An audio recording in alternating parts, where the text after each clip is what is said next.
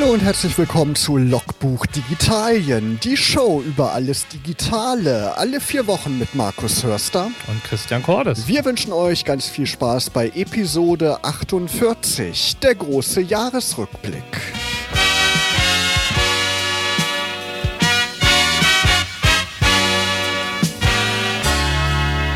Hi Christian, da sehen wir uns ja nochmal wieder, so kurz vor dem Jahreswechsel. Und da haben wir uns natürlich gedacht, blicken wir nochmal zurück auf das Jahr 2020.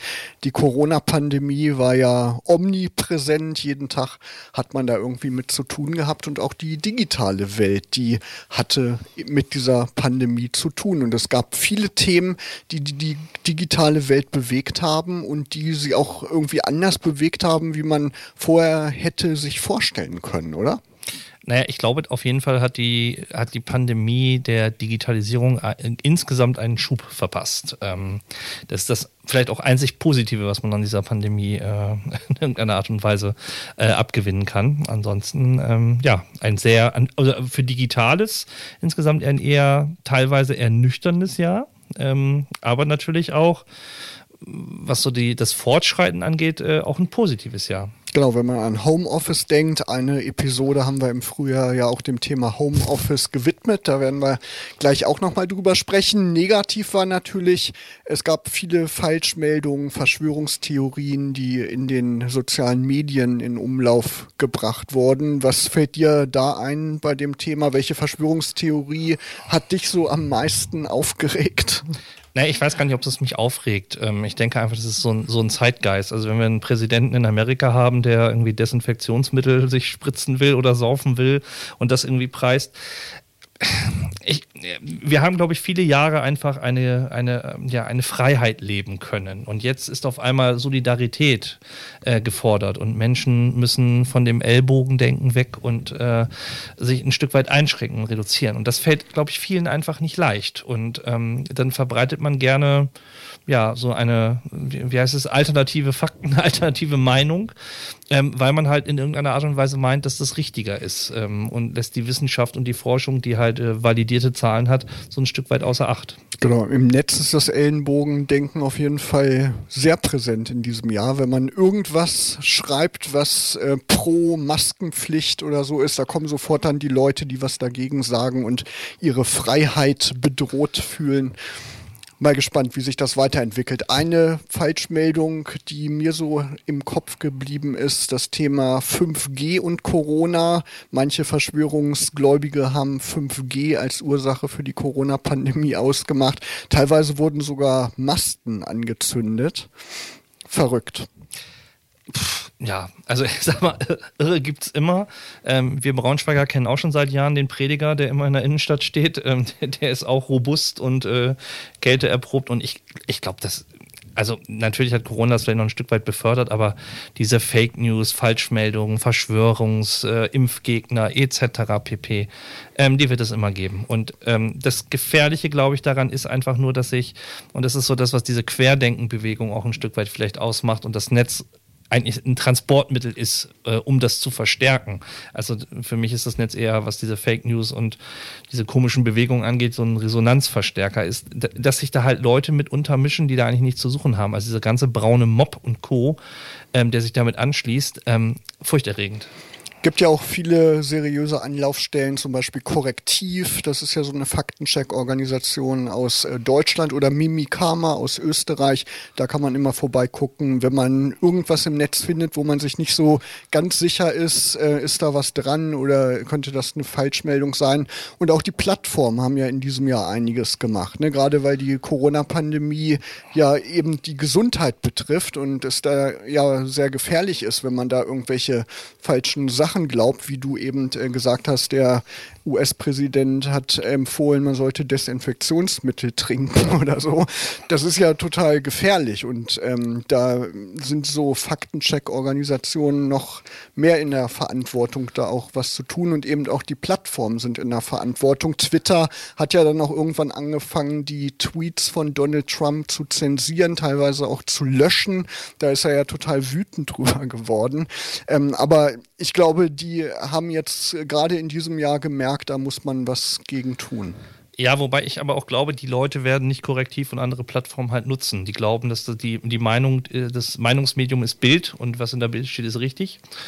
Und ähm, die setzen sich, glaube ich, nicht damit auseinander, sondern äh, der am lautesten schreit, ähm, der ist es halt. Und also da wird auch nicht eine Plattform oder irgendwie äh, ein markierter braun, äh, blauer Haken dran, ist eine verifizierte Aussage oder ähnliches dran ändern. Wer das glauben will, wird es glauben. Und das ist eher eine Frage der, der Gesellschaft, dagegen sich aufzubäumen und äh, Stellung zu beziehen, versus dass es irgendeine technische Lösung oder Plattform bieten kann. Ja, ich glaube, das ist auch ein Kampf gegen Windmühlen. Ne? Man kann das eh nicht bekämpfen. Ein Wissenschaftler hat vor ein paar Tagen erst gesagt, ich weiß nicht mehr, wo ich das gelesen habe, der hat gesagt, man soll am besten gar nicht drauf eingehen, sondern es eher totschweigen, weil die Algorithmen, die führen ja dazu, wenn viel Interaktion unter so einem Beitrag passiert, dass die Beiträge noch mehr Verbreitung finden. Ist schwierig. Schwieriges Thema müssen wir auf jeden Fall auch in Logbuch Digitalien weiter beobachten, wie sich das alles entwickelt. Ja, Corona-Pandemie hat eben auch die reale Welt beeinflusst. Messen zum Beispiel. Klar, also ähm, wo wollen wir anfangen? Mobile World Congress war, glaube ich, einer der ersten, die mitgefallen sind. Im Februar findet der immer statt, ne, in Barcelona. Januar, Februar, genau. Ähm, ja, äh, CES, ähm, South by Southwest, die CeBIT, ähm, die Republika, Fotokina und wir können unendlich viele aufzählen. Ich glaube, es gab kaum Präsenzmessen, auch in dem kurzen Zeitfenster im Sommer. Ähm, und ja, ich kann mir auch vorstellen, dass tatsächlich das so ein bisschen, ich will nicht sagen, der neue Standard wird, aber dass sich das in Zukunft mh, mm, ich habe eine spannende Diskussion oder einen Podcast letztens gehört über das Thema ähm, Produktpräsentation zum Beispiel von Apple. Äh, wenn man sich das Greenwashing ein Stück weit immer auch vor Augen führen will, warum fliegt man Journalisten quer um die Welt, um so ein Telefon in die Hand zu nehmen? Ähm, das ist von der Ökobilanz her eigentlich auch sehr fragwürdig. Das stimmt, ja. Und, und vieles äh, ist ja sowieso schon vorher geleakt oder irgendwie klar. Ähm, ich glaube, das wird zu einem Umdenken führen. Und ähm, wie, wissen wir noch nicht. Also Präsenzveranstaltungen oder große Konferenzen nehmen natürlich auch, sag ich mal, von dem Miteinander neben dem Hauptteil, in den pa Kaffeepausen etc. pp. Aber ich glaube, wir werden auch nach der Corona-Zeit was anderes erleben, eingedampfter.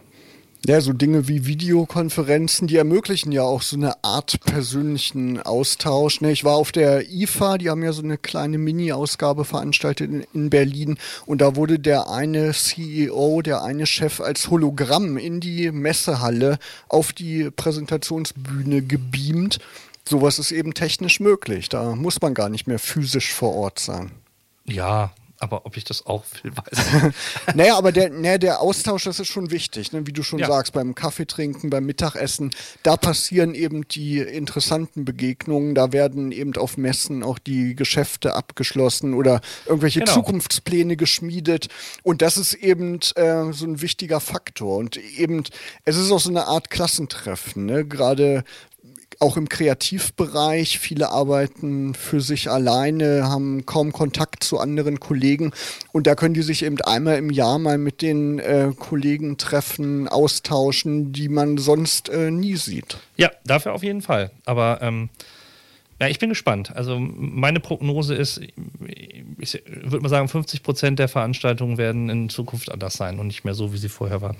Ja, Google und Microsoft haben ja schon angekündigt, dass die bis Mitte nächsten Jahres auch keine Veranstaltungen äh, durchführen. Microsoft Build, Google I.O. Ja. werden wohl dann äh, weiterhin virtuell stattfinden. Und das ist ja auch positiv. Adobe hat ja im Oktober die Max-Konferenz auch rein virtuell veranstaltet. Oder konnte jeder kostenlos darauf zugreifen. Ne? Sonst hat das ja. eine horrende Teilnahmegebühr gekostet und so ist es eben für alle zugänglich. Das ist ja auch eine positive Entwicklung. Normalerweise wäre ich jetzt auch eigentlich beim äh, Chaos Communication Kongress. Der läuft ja parallel, ist jetzt auch rein ins Netz verlagert. Ja, ja. Also. Ja. Ja, man gewöhnt sich natürlich auch dran, genauso wie man sich eben auch ans Homeoffice gewöhnen kann. ne, wie ist da deine Erfahrung gewesen in diesem Jahr? Also, was man tatsächlich gemerkt hat, trotz dicker Internetleitung, die ich habe, ähm, dass es doch zu Verbindungsschwankungen, wenn man zwischendurch mal so einen Speedtest laufen lässt, ähm, dann merkt man schon, dass auch in, der, in Ballungszentren in der Stadt äh, halt die Bandbreiten extrem geschwankt haben. Und ähm, ich will gar nicht wissen, wie es auf dem Dorf ist, aber ähm, das, das wirkt sich halt einfach aus. Und du merkst halt jetzt auch mit einer zunehmenden, also Homeoffice ist, glaube ich, immer nicht so eine Frage von, äh, wenn wir über das Thema Homeoffice reden, dann müssen wir über mehrere Komponenten reden. Das eine ist natürlich die Infrastruktur, die zum Teil dafür nicht ausgelastet ist. Und wenn immer mehr Leute auch in den Städten ins Homeoffice gehen, dann brauchen wir einfach stabile Glasfasernetze, die das überhaupt alles tragen können bei zunehmenden Videokonferenzen und Datenaustausch. Das zweite ist die technische Infrastruktur. Also nicht jeder hat noch einen Rechner zu Hause und braucht das vielleicht auch nicht, weil Tablet, Smartphone etc. pp. hat bisher für den privaten Bereich ausgereicht und äh, das Unternehmen hat vielleicht gar keinen Desktop oder hat nur einen Desktop-Rechner und gar keinen Laptop. Das war ein großes Thema. Webcams haben wir ja nachher auch. Also ne, 400% Preissteigerung. Das ist ein Wahnsinn, ja. was da an Webcams und Videokonferenzsystemen rausgekloppt worden ist. Ähm, ich glaube tatsächlich, dass danach, also wenn wir Ende 2021 nochmal gucken, wenn wir so eine halbwegs in Anführungsstrichen neue Normalität haben, ähm, wird es, glaube ich, so eine Mixtur sein. Also wenn man so eine Fünf-Tage-Woche sich anguckt, kann ich mir schon vorstellen, dass ein Großteil zwei Tage, drei Tage, wie auch immer, vielleicht tatsächlich im Homeoffice arbeitet und dann nochmal in die Firma reinfährt. Aber ich kann mir nicht vorstellen, dass der Großteil der deutschen Unternehmen, die noch sehr konservativ geprägt sind, einfach sagen, wir gehen jetzt alles oder alle Mitarbeiter gehen komplett ins Homeoffice. Weil was wollen die mit ihren riesigen Flächen? Also die haben ja Büroräume noch und nöcher. Äh, die müssen sie auch erstmal loswerden oder anders gestalten. Von daher bin ich mir da nicht so hundertprozentig sicher, dass der Change so schnell vonstatten geht. Ja, und nicht wie, jeder möchte ja auch im Homeoffice arbeiten. Ne? Es hat ja auch was für sich, zur Arbeit zu fahren. Man hat da eine Trennung zwischen privatem Leben ja. und Berufsleben. Das ist ja auch positiv. Und der Arbeitgeber muss natürlich auch ein großes Vertrauen in seine Mitarbeiter haben. Ist natürlich auch fragwürdig, wenn da irgendwelche technischen Maßnahmen dann eingeführt werden, um die Mitarbeiter zu kontrollieren. Das sind alles schwierige Dinge. Oder die Mitarbeiter, auch wenn die zu Hause sitzen, haben die einen höheren Stromverbrauch Verbrauch und äh, müssen eben ihre eigene Internetleitung haben. Das soll ja jetzt ausgeglichen werden in diesem und im nächsten Jahr mit äh, steuerlichen 5 Euro. Euro. Ich glaube, an 120 äh, Tagen im Jahr kann man das von der Steuer absetzen, wobei ich das auch ein bisschen fraglich finde, weil das wird ja auf diese sogenannten Werbungskosten angerechnet und da bekommt sowieso jeder schon äh, 1000 Euro angerechnet in der Steuererklärung. Von daher wird das wohl kaum jemanden betreffen, weil die Fahrt, die fällt dann ja auch weg, diese Pauschale, die Pendlerpauschale. Wann hast du das letzte Mal eine DVD, Blu-ray oder VHS-Kassette in der Hand gehabt? Tatsächlich letzte Woche habe ich mir eine Blu-ray angeguckt. Nein! ja. Paris, Texas, ein Klassiker von Wim Wenders, kennst du vielleicht. Ja, aber wahrscheinlich gibt es den nicht bei ähm, Netflix äh, Prime Video, oder? Habe ich gar nicht gecheckt, weil ich habe so eine Blu-ray-Box mit äh, fünf Wim Wenders-Filmen und ähm, die habe ich mir deswegen angeguckt. Naja, okay, was natürlich, äh, wenn wir alle im Lockdown sind, die Einzelhändler nicht mehr aufhaben, ähm, was ein totaler Boom in diesem Jahr war, natürlich das Thema Streaming. Ähm, und ähm, nicht nur, ähm, dass Netflix und alle anderen Streamingdienste dazu gewonnen haben, sondern äh, die Leidtragenden waren halt ein Stück weit natürlich auch die Kinos.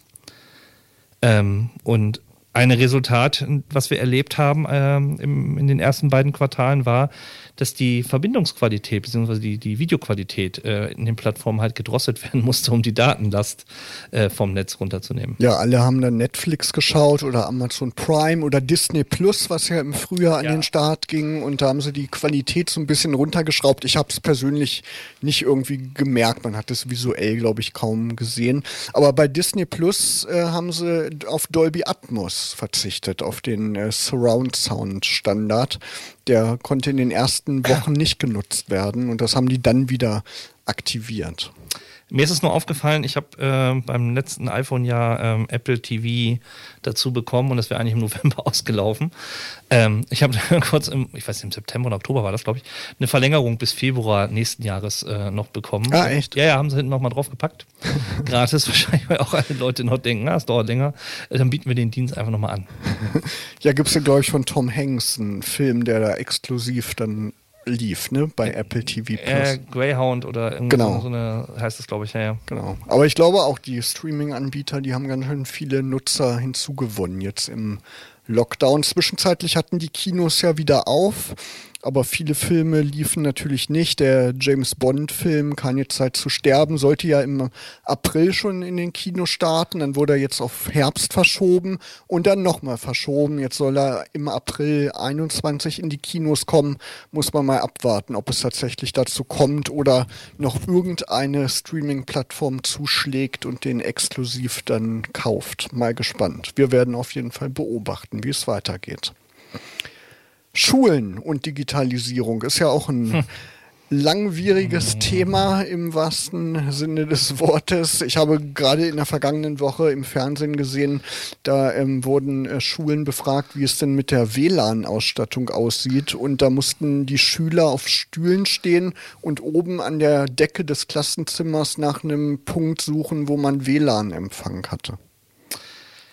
Ja, das ist also ich, dieses ganze Thema Digitalisierung der Schulen, das ist für mich so ein doppelschneidiges Schwert. Ähm, natürlich ist die technische Ausstattung vielleicht nicht so, wie man es haben will, ähm, aber selbst wenn alle Schulen jetzt WLAN hätten, ich glaube, das viel größere Problem ist die, das Kollegium und die Lehrerschaft. Ähm, Lerninhalte sind nicht äh, aufs digitale Format zugeschnitten. Ähm, methodisch, didaktisch geht man da nicht mit um. Es gibt immer noch an vielen Schulen, dass diese Handys gar nicht mitgenommen werden, das Smartphone oder halt auch nicht sinnvoll im Unterricht eingesetzt werden, sondern eher so als Fremdkörper empfunden werden. Und solange wir das nicht ganzheitlich angehen, ähm, brauchen wir uns auch nicht nur über die fehlende Bandbreite und technische Ausstattung auf der einen Seite beschweren, äh, wenn danach eigentlich kein Nutzen ist. Also das, was wir gesehen haben, äh, auch in den letzten Jahren schon, ist, dass die Schulen alle Beamer und Smartboards und all so ein Kram angeschafft haben. Ähm, aber die Dinger haben sich kaputt gestanden. Das ist nichts anderes als früher auch. Es gab in meiner Schulzeit auch schon den Computerraum. Ja. Der wurde aber nie aufgeschlossen, weil man Angst hatte, dass diese Teile kaputt gehen. Ähm, und dass man dann nichts Neues bekommt. Und so habe ich das Gefühl, hat sich seitdem eigentlich nichts daran geändert. Auch in der Lehrerausbildung merkt man nicht großartig, ähm, äh, dass es diese neuen Inhalte gibt, beziehungsweise schon. Aber was, was nützt es dann, wenn du dann so einen frischen Referendariat, Referendari, Referendar, Ref, also jemand, der ein, im Referen Referendariat ist. So ist es, genau. Wenn er frisch von der Uni kommt und ins Schulleben eintaucht und dann einfach feststellt, er hat da Sprudel vor Ideen der digitalen Umsetzung und stößt dann auf so ein äh, Antiquariatslehrerzimmer, äh, die einfach sagen, nö, Overhead is uh, the place to be. Ja, gibt es ja so ein tolles Meme, äh, was bei Facebook die Runde gemacht hat mit dem Overhead-Projektor. Ne? In den 70ern gab es den, in den 80ern, in den 90ern und heute ist es immer noch der aktuelle Stand. Ja, ich glaube auch, auf jeden Fall darf digitale Technik auch nicht zum Selbstzweck werden, ne? wie so eine Art Gimmick, was man mal so aus der Tasche zaubert, sondern es muss schon didaktisch irgendwie eingebunden sein. Ich kann mich auch erinnern, ich bin in den 90ern in die Grundschule gegangen und da hatten wir auch schon einen Computerraum, wo irgendwelche Spiele Spielesoftware drauf lief. So Lernspiele gab es ja schon äh, damals.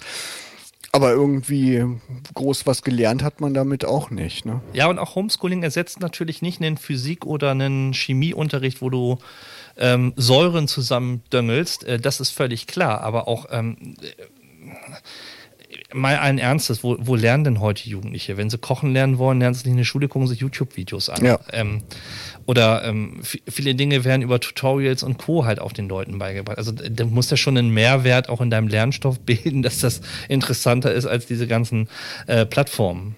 Und ich stelle mir das auch total anstrengend vor, jetzt beim Homeschooling äh, stundenlang in so Videokonferenzen mit, der, mit ja. den Lehrkräften zu sitzen. Das ist ja total anstrengend. Ne? Man muss ja. da noch viel mehr aufpassen als äh, im Präsenzunterricht. Das würde ich, also denke ich auch, da muss einfach nochmal vieles passieren, auch von, vom, vom Kultusministerium her muss da noch massig Änderungen halt einfach kommen. Der Gesundheitssektor. Oh Gott, oh Gott, oh Gott. Hatten wir ja auch schon mal als Thema, ich glaube, schon zwei Jahre her. Ne? Da haben wir mit Kai Florisiak gesprochen über ja. E-Health. Also ich habe das so ein Stück weit hinter die, äh, während der Corona-Zeit auch hinter die Fassade gucken können. Ähm, das, das ist schon echt grau, grauenhaft. Ähm, Fax ist immer noch im Gesundheitswesen das Medium State of the Art. Wenn du dir so Krankenhäuser anguckst, ähm, Software, also IT-Chef in einem Krankenhaus zu sein, ist, glaube ich, echt eine, eine, eine Mammutaufgabe. Ähm, tausend unterschiedliche Systeme, die sprechen zum Teil nicht miteinander. Es muss alles mit, du brauchst überall eine Einzel, ja, Hölle, also Hölle. Und ich verstehe das nicht. Also die Corona-Warn-App ist ja auch gut, vom Grundsatz her, von der Idee her finde ich sie auch gut. Ähm, aber sie schließt halt bestimmte Bereiche aus, weil du nicht ein aktuelles Gerät hast oder, oder, oder. Und das finden wir im Gesundheitswesen bei vielen Dingen halt einfach extremst. Dass äh, Ärzte Datensätze nicht austauschen können über Röntgenbilder, da musst du mit deiner Aktenmappe oder mit deinem CD-Teilchen dahin laufen, dann ist das in einem Format gespeichert, was er nicht aufmachen kann. Warum ist das so? Also es ist furchtbar und es wird einfach, ich habe auch nicht das Gefühl, dass es besser wird, auch wenn die Bundesregierung jetzt gesagt hat, wir stecken noch mal ziemlich viel Kohle in die Digitalisierung des Gesundheitswesens. Ich habe aber immer bei solchen Sachen das Gefühl, ja, da wird jetzt Geld reingekippt, aber es gibt keinen, der da mal auf den Tisch haut und sagt, so Freunde, bis jetzt und dann ist es fertig und nicht äh, wird nicht darüber geredet, warum das nicht so ist. Mobilfunk ist das Gleiche. Also ne, Strafzahlungen für das nicht ausgebaute Mobilfunknetz. Jahr für Jahr, Bundesnetzagentur äh, schreibt die Mobilfunkanbieter an, 4G müsst ihr äh, 90 Prozent oder 98 Prozent Netzabdeckung müsst ihr bieten. Haben sie nicht geschafft, zahlen sie einen Cent dafür als Strafzahlung? Nein. Also unfassbar. Ja, bei 5G wird es ja jetzt auch schon wieder versprochen. Mal gespannt, wie es da weitergeht. Aber was mir immer auffällt bei meinem Hausarzt, wenn ich da bin und der hackert irgendwas in seinen Computer ein, da läuft dann so ein Programm noch auf DOS-Basis ja. oder so. Das sind so spezielle Programme, die halt auch teuer in der Entwicklung sind. Tja, weiß man nicht. Irgendwie äh, ticken die Uhren im Gesundheitswesen, glaube ich, ein bisschen anders, wie wir das gewohnt sind. Naja, wo man muss ja sagen, in Corona-Zeiten diese Labor-Cloud, die die Telekom gebaut hat, wo alle Labore angeschlossen sind mittlerweile, die hat ja funktioniert. Ähm, und ich kann auch verstehen, dass der Gesundheitsbereich aufgrund dieser sensiblen Daten, die da getauscht werden, eine höhere Schutzklasse ja. braucht. Aber das kann für mich nicht das Argument sein, dass die Geschwindigkeit deswegen lahmt, dass man den Bereich nicht schneller durchdigitalisieren kann. Äh, auch also da muss halt mehr Geld rein, mehr Personal rein, mehr Manpower, mehr Druck, damit das passiert. Ähm, bei aller Sensibilität der Daten und Krankheitsbilder und Verschlüsselungen etc. pp. Genau, spätestens bei der nächsten Krise sollte ja. da eine Lösung da sein. Videokonferenzen. Also wir kannten früher alle Skype. WhatsApp-Videocalls und ähnliches, aber ich habe, glaube ich, in der Corona-Zeit fast jedes Videokonferenzsystem dieser Erde bei irgendwelchen unterschiedlichen Meetings, Meetings einmal durchprobiert. Ja, früher hat man gesagt, man Skype, ne? Irgendwie ja. mit einem Kumpel oder einer Freundin, die gerade, weiß ich nicht, auf einem anderen Kontinent oder so war. Und mittlerweile hat sich das auch so gewandelt. Heute zoomt man. Ne? Im Frühjahr war Zoom irgendwie das Tool der Wahl. Es gab es schon ein paar Jahre vorher, aber ich kannte es persönlich nicht. Wurde, glaube ich, mehr so im Geschäftsumfeld benutzt. Und äh, heute nutzt jeder Zoom. Zoom, Teams, WebEx und wie sie alle heißen. Ja, klar. Also wenn, wenn ich habe irgendwie einen Ordner mit Videokonferenz-Apps, da sind irgendwie zwölf verschiedene Anbieter drin. Ähm, aber tatsächlich läuft es immer so auf fünf, sechs raus. Das ist mein Eindruck also die du am meisten nutzt. Ja, Microsoft Teams hat ja total dazu gewonnen, haben ja. wir ja auch schon ein paar Mal drüber gesprochen. Die haben auch die Funktion extrem erweitert. Also das ist ein riesen Erfolgsmodell. Das ist ja schon wie so ein eigenes Betriebssystem mittlerweile. Ne? Das kann ja nicht mehr nur Videotelefonie, sondern das kann ja viel, viel mehr. Ja, das, daran wird es ja auch hingehen. Also Zoom hat jetzt gestern oder vorgestern auch eine Pressemitteilung rausgehauen, dass sie halt auch ähnlich wie Google mit Google Meet an einem eigenen äh, Kalender Tool arbeiten und ein Mail-System versuchen aufzubauen. Das heißt, es geht tatsächlich eher in so eine All-in-One-Office-Lösung, wo du praktisch neben Textverarbeitung, Dateiverwaltung, ähm, Videokonferenzen, Kalender, alles halt in einem System hast. Und das ist Teams als Kollaborationssoftware in der Form auch. Ähm, Slack war das ja auch schon in der Form und ich glaube, dass halt der Markt auch mehr dahin geht, dass du bei einem Anbieter vielleicht in einem Ökosystem bleibst, versus dass du verschiedene Sachen halt miteinander permanent connecten, synchronisieren muss, ähm, um halt alle Daten auf allen Geräten gleich zu haben. Ja klar, haben die Anbieter ja auch Interesse dran. Ne? Am besten dann noch mit einer Abo-Gebühr, damit man dann auch bei der Stange bleibt. Im Juni war es dann soweit, die Corona-App ging an den Start in Deutschland. Du warst ja ein Early Adopter, hast die ja, glaube ich, direkt installiert. Gab es denn mittlerweile eine Warnung oder ist noch alles glimpflich vonstatten gegangen? Äh, diverse grüne, äh, geringfügige Begegnungen hatte ich schon. Ich glaube, das höchste war mal irgendwie drei oder auf einmal. Aber ich hatte keine rote oder gelbe oder ähnliche Warnung. Nee, alles gut.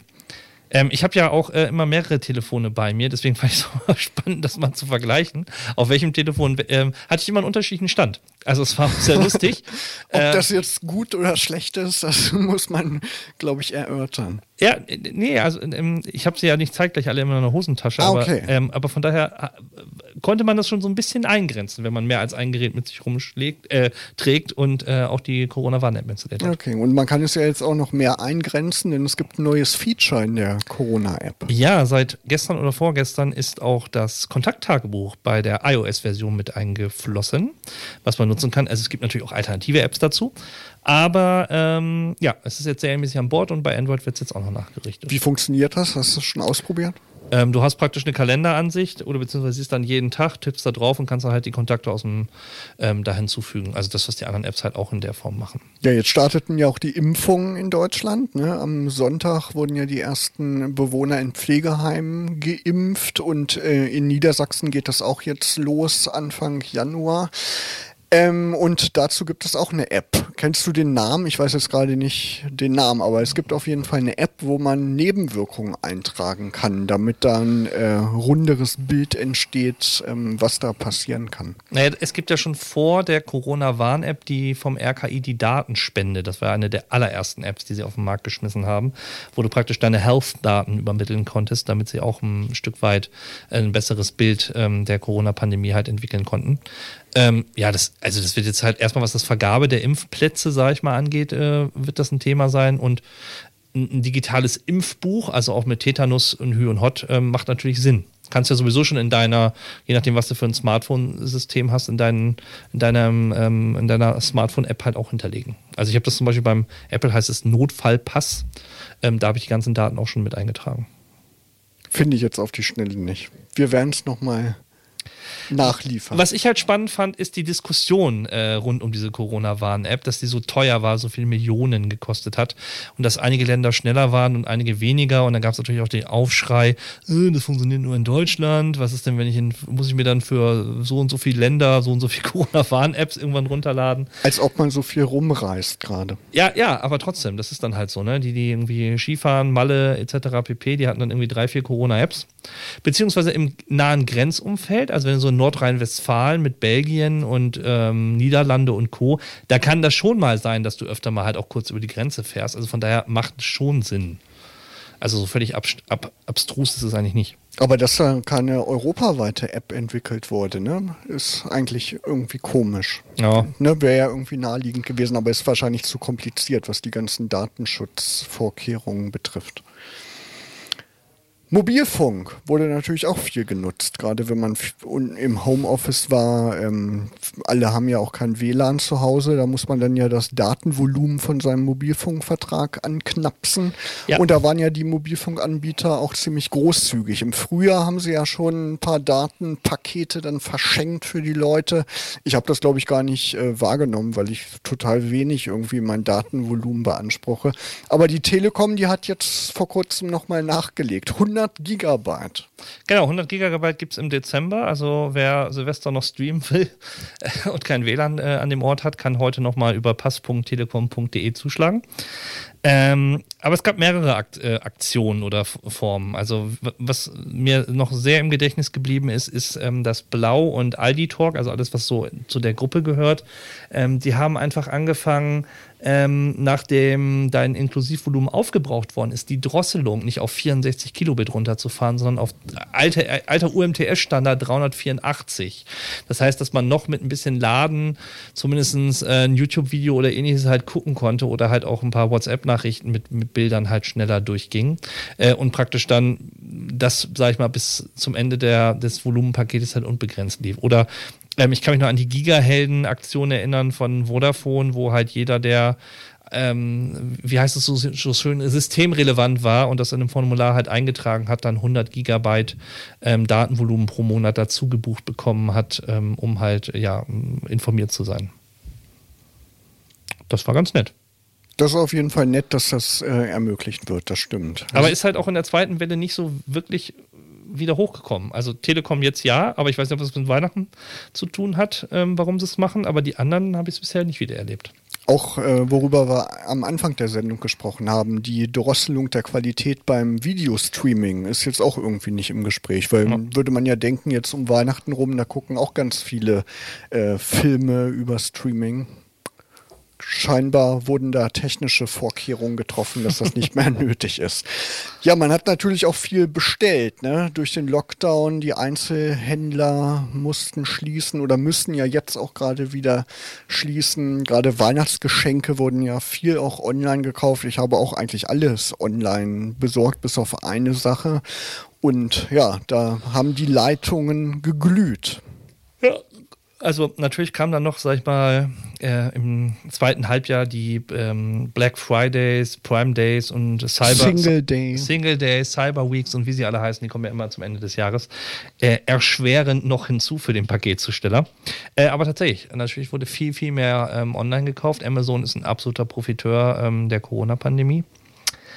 Und ähm, ich finde es halt spannend. Also ähm, die, der der, der, typische Mensch ist ja so, wenn das gewöhnt ist, dann will das auch nicht wieder unbedingt zurückdrehen. Ähm, bin mal spannend, wie sich das wieder verhändelt, wenn wir in eine neue Normalität ähm, von Corona zurückkommen, äh, wie praktisch dann wieder das Verhältnis zwischen lokalem Einzelhandel versus Online-Dienste dann tatsächlich werden wird. Genau, und man merkt es auch am Konto von Jeff Bezos, vom Amazon-Gründer, der ist ja in diesem Jahr der reichste Mann der Welt geworden. Ja. Also der hat davon auf jeden Fall profitiert.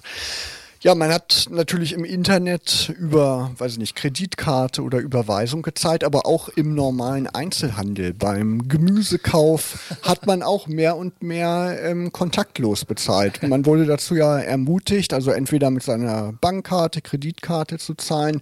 Da wurde dann ja auch irgendwann das Limit auf 50 Euro angehoben. Und die äh, Google Pay, Apple Pay Dienste, die sind natürlich auch äh, viel genutzt worden. Ich habe das vorher kaum genutzt, nur mal so zum Ausprobieren. Aber seit dem Frühjahr nutze ich das regelmäßig. Das, was ich am spannendsten fand, dass selbst Bäcker das war für mich so eine der Bastionen, wo man Bargeld haben musste und irgendwie Kartenzahlung äh, völlig abstrus war. Selbst dass die Bäckereien das aufgenommen haben. Also ähm, du kannst doch jetzt schon dein 25 Cent Brötchen mit der Kreditkarte ja. beim Bäcker bezahlen. ähm, es geht auf einmal, es geht. Und ich kann mich noch an Zeiten erinnern, ähm, diese schönen Aufkleber, Kartenzahlung erst ab 10 Euro es ist weg. Also, ja, das gibt es nicht mehr. Corona, Corona, sei Dank, ähm, das ist endlich gefallen, dieser Irrsinn. Äh, man kann jetzt wirklich alles einfach mit Plastik bezahlen. Ja, also jeder Cent wird dann auch schön aufgeschlüsselt, wenn man so eine App hat, da kann man ja auch schön seine Ausgaben sehen. Und es hat tatsächlich auch einen Vorteil. Ich habe öfter mal die Situation gehabt in diesem Jahr, dass ich ohne Portemonnaie irgendwie rausgegangen bin, aber ich hatte das Telefon dabei oder die Apple Watch und ich konnte dann tatsächlich doch bezahlen. Das stimmt, das ist ein Vorteil. Ne? Also so, wo du sonst, äh, oh, sorry, lass uns mal liegen, ich komme gleich wieder und muss mal Geld holen, ähm, das fällt einfach weg. Wobei, einmal hat das bei mir nicht geklappt, das ist dann auch blöd. Dann ist man froh, wenn man doch noch ein bisschen Bargeld in der Tasche hat ja. oder seine Bankkarte. Ja, und wir müssen auch noch was beerdigen jetzt zum Ende des Jahres, nämlich Flash. Wir haben in der letzten Sendung, glaube ich, schon kurz drüber gesprochen. 96 wurde es eingeführt. Ich glaube damals von Macromedia, wenn ich mich richtig ja. erinnere, genau. Macromedia wurde dann irgendwann Mitte der 2000er oder der Nullerjahre von Adobe aufgekauft und ja, Flash war total groß. Vor 15 Jahren hatte jede Webseite, die was von sich hielt, irgendeine Flash Animation. Aber mittlerweile wurde das natürlich abgelöst durch JavaScript, durch HTML5. Da kann man viele Dinge oder die meisten Dinge und sogar noch mehr äh, mitmachen, was man mit Flash machen konnte. Ja, und Flash war natürlich immer so eine riesen Sicherheitslücke. Ja, also ich traue dem nicht hinterher, aber ähm, ich, natürlich waren die Anfangsjahre, ähm, Winamp musste auf einem Computer drauf sein, der Real Media Player und natürlich auch der Adobe, also der, der Flash Player, sonst war der Rechner nicht vollkommen, mit einem äh, ZIP-Programm äh, noch dazu. Ja, das waren einfach die Anfangsjahre äh, unserer Computergeneration, das stimmt einfach. Genau, ne, ja, und hat eben auch viel ermöglicht, was sonst noch nicht möglich war durch äh, JavaScript und so weiter. Und in der vergangenen Woche wurde jetzt das finale Update ausgeliefert von Adobe am 31.12., also am Silvestertag, endet der Support und am 12. Januar, meine ich, ähm, wird das Ganze abgeschaltet. Da zerstört sich Flash quasi selber und damit sind die ganzen Flash-Animationen Geschichte. Ja. Ja, und noch ein Thema im Juni, Ende Mai, Anfang Juni hat uns alle bewegt. Der erste bemannte Flug der SpaceX Dragon Kapsel zur internationalen Raumstation. Hast du das auch verfolgt? Ehrlich gesagt, nein. Also, weil ähm, das Einzige, was mich an Elon Musk so ein bisschen interessiert, sind seine Autos, also der Tesla.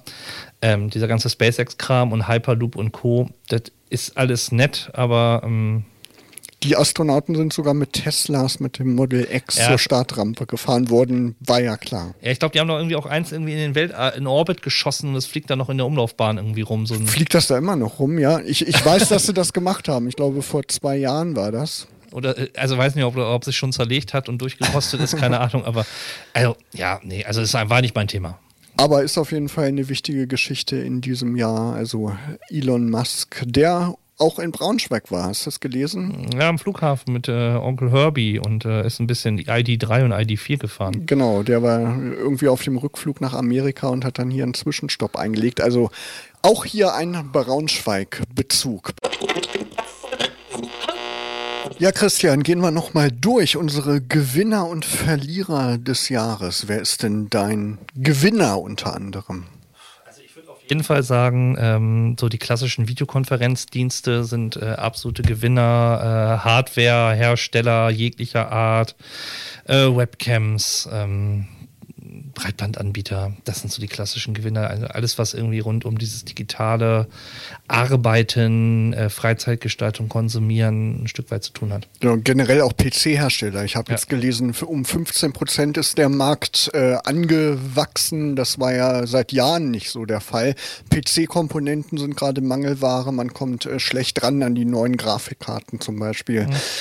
Ja, Podcasts haben natürlich auch äh, gewonnen, ne, durch den äh, Podcast beim NDR von dem Christian Drosten, dem Virologen. Da sind Podcasts wirklich so im Mainstream angekommen in diesem Jahr. YouTube war natürlich eine Anlaufstelle für alle möglichen Themen. Im Lockdown hat man mehr Zeit gehabt, äh, YouTube-Videos zu schauen. Und was finde ich auch so ein Gewinner war, ist das Thema Game Streaming. Google Stadia, haben wir auch schon mal kurz mhm. drüber gesprochen, Amazon Luna, Microsoft arbeitet äh, an so einer Lösung. Das ist auch so ein Thema, was jetzt in diesem Jahr wirklich so einen Siegeszug angetreten hat. Das müssen wir mal weiter beobachten, wie sich das weiterentwickelt. Deine Verlierer alles, was mit Urlaub zu tun hat, diese ganzen Urlaubsportale, Vergleichsportale, Plattformen. Ich weiß auch gar nicht, wie es Airbnb so geht, ob die letztendlich auch zu den Verlierern gehören. Aber alles, was, sag ich mal, sich rund um das Thema halt rankt, daran angekoppelt auch die ganzen Transport, Transportsysteme, also ähm, von der Bahn über ÖPNV, über Flug, Flugportale und Co. Ich glaube, die haben natürlich alle massiv äh, verloren und äh, ja, leiden darunter. Genau, mein Verlierer unter anderem Quibi, da haben wir glaube ich noch gar nicht drüber gesprochen. Das war so ein Videostreaming-Dienst, der dieses Jahr an den Start ging und die haben Serien produziert im vertikalen Format und die sind nach ein paar Monaten schon wieder äh, eingestampft worden, wurde zig Millionen an äh, Dollars äh, verbrannt. Also das wurde irgendwie nicht so angenommen und auch irgendwie faltbare Smartphones wurden ja einige wieder vorgestellt. So richtig äh, sind die nicht angenommen worden, glaube ich. Also in der freien Wildbahn habe ich bis heute noch keines gesehen. Sprechen wir noch mal kurz über die Highlights. Also meine High mein Highlight des Jahres war eigentlich der Siegeszug der Videocalls, Videokonferenzen, dass man trotz Lockdown, trotz Kontaktbeschränkungen gut mit Bekannten in Kontakt bleiben konnte oder mit äh, Arbeitskollegen. Das ist, finde ich, so die Entwicklung in diesem Jahr. Mein Highlight ist tatsächlich, äh, wenn ich es auf Geräte runterbrechen würde, die neuen Google Pixel Phones, weil sie für mich ähm, eigentlich signalisieren, dass gute Qualität mittlerweile nicht mehr im High-End-Bereich unbedingt zu finden muss und dass der Großteil der Leute auch mit so mit der Mittelklasse oder der oberen Mittelklasse sehr gut leben kann. Und ähm, was ich bei den Geräten halt auch spannend finde, ist halt, ähm, es ist eine Linse verbaut und die Macht der Software, gute Bilder zu machen. Es ist nicht die ewige Gier nach Megapixeln, sondern es ist einfach heutzutage eine Frage von KI-Software, die dahinter halt arbeitet. Und äh, das finde ich, also das ist am prägnantesten als Gewinner auch für mich in äh, ähm, 2020 und mein Highlight. Und äh, absolut, was mich umgebügelt hat, ist der M1-Chip äh, in den MacBooks, ähm, im Apple, äh, Mac Mini und Co. Also die Performance und das Apple ist hinbekommen. Ich habe jetzt vor ein paar Tagen war, glaube ich, Microsoft, die halt auch an eigenen Chipsätzen jetzt arbeiten und sagen hier Intel, ähm, das mal. Es geht einfach. Also Mal gespannt, wie sich das ja. auswirkt auf die ganze PC-Industrie. Ne? Ähm, Smartphone-Industrie auch. Smartphone-Industrie auch. Ja, Zum Abschluss noch schnell unsere App-Tipps. Ich habe den Microsoft Edge Browser dabei als Alternative zu Chrome auf Android-Smartphones, weil ich gerade so ein paar Display-Probleme habe im Zusammenhang mit Chrome. Also kann man mal Microsoft Edge ausprobieren. Christian? Ähm, Element. Der Element Messenger ist praktisch ein neuer Messaging-Dienst. Ähm, der auf einem ähm, Messenger-Server ähm, aufbaut, den du halt selber hosten kannst. Ähnlich wie Rocket Chat. Und ähm, Element ist ziemlich interessant, weil es ziemlich viele Funktionen halt bietet. Und ähm, ich ja gerne auch Alternativen zu WhatsApp, Telegram und Co. halt mal ausprobiere, um zu gucken, äh, ob die halt auch eine Marktfähigkeit oder für andere Einsatzzwecke halt nutzbar sind. Und das fand ich sehr halt sehr spannend. Also unbedingt mal ausprobieren. Ja, und das war's auch schon mit Logbuch Digitalien für heute. Vielen Dank an euch fürs Zuhören in diesem verrückten Jahr 2020. Ja, wir wünschen euch einen guten Rutsch ins neue Jahr 2021. Bleibt uns auf jeden Fall erhalten, hört uns immer regelmäßig, teilt unsere Sendungen, besucht uns unter logbuch-digitalien.de und bei Facebook, bei Instagram. Ja, und wir hören uns wieder am 26. Januar und bis dahin wünschen euch Markus Hörster und Christian Cordes eine schöne digitale Zeit.